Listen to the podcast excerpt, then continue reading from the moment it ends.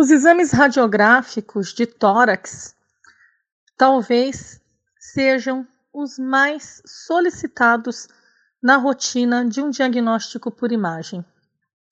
Porém, muitas são as suspeitas que possam fazer com que o clínico solicite um raio-x de tórax. Então, é sempre muito importante que se preste atenção na solicitação, na suspeita desse médico que está solicitando esse exame de imagem.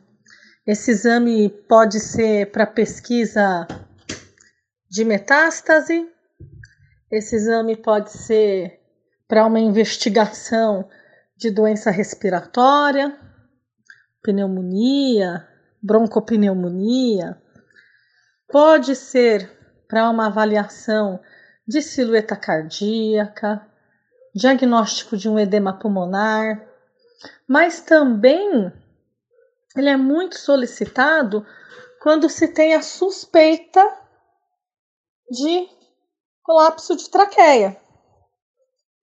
Aqueles cães, principalmente os cães de porte pequeno, que são muito agitados, que fazem aquela festa quando o tutor chega em casa, pula de um lado, pula do outro, corre, não sabe o que faz para chamar a atenção do tutor. E muitas vezes nesses momentos, esses animais acabam apresentando engasgos. E em alguns casos, eles acabam tendo não só, né, esses engasgos, mas acompanhados por tosse, falta de ar e até mesmo cianose. Não é raro que esses cães fiquem cianóticos nesse momento. Alguns, inclusive, chegam a desmaiar. Mas esse é um dos diagnósticos mais difíceis na medicina veterinária, já que o nosso paciente não obedece à nossa vontade, ao nosso desejo de falar para que eles inspirem ou expirem. Então, nós temos essa dificuldade. Também é um exame realizado na suspeita de megaesôfago. Megaesôfago, uma doença é um tanto comum, principalmente em cães de porte grande. Já é diagnosticado em filhotes, né? Filhotes que têm o hábito de comer e regurgitar. Por que regurgitar e não vomitar? Porque o vômito vem do estômago. No caso dos cães que têm mega esôfago, esse alimento nem chega até o estômago. Ele fica represado, como se tivesse um divertículo, né, no esôfago, uma bolsa no esôfago. Esse alimento não consegue seguir o caminho até o estômago e ali acaba ocorrendo a fermentação, se juntando a saliva essa ração, esse alimento acaba apresentando um aumento de volume associado à saliva, né?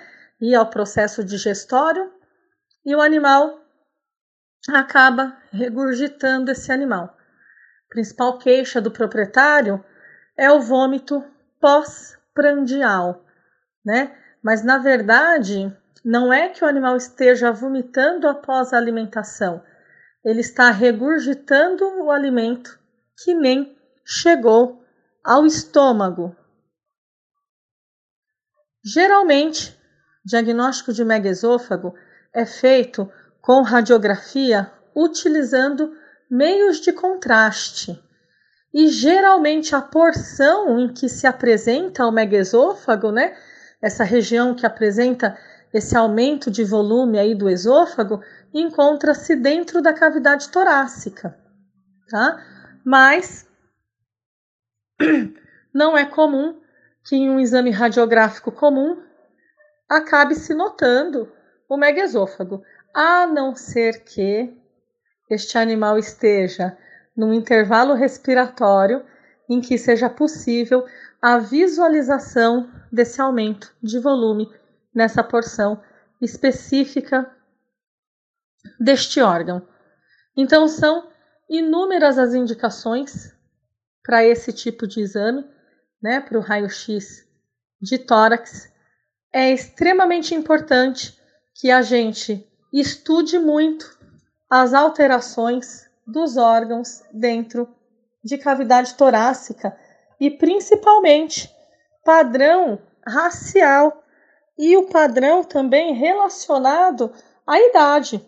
Alguns padrões, né, pulmonares são compatíveis com cães senis, mas se esse cão não for um cão idoso, nós podemos estar diante de um quadro respiratório. Então, muito importante na hora de fazer o laudo, de confeccionar o laudo, que se preste muita atenção nos dados desse animal. E nunca se esqueçam, para posicionar de forma correta para a obtenção da imagem que o clínico precisa para o diagnóstico, é necessário ler a solicitação e realizar a melhor técnica, o melhor posicionamento para a obtenção dessa imagem. É isso aí!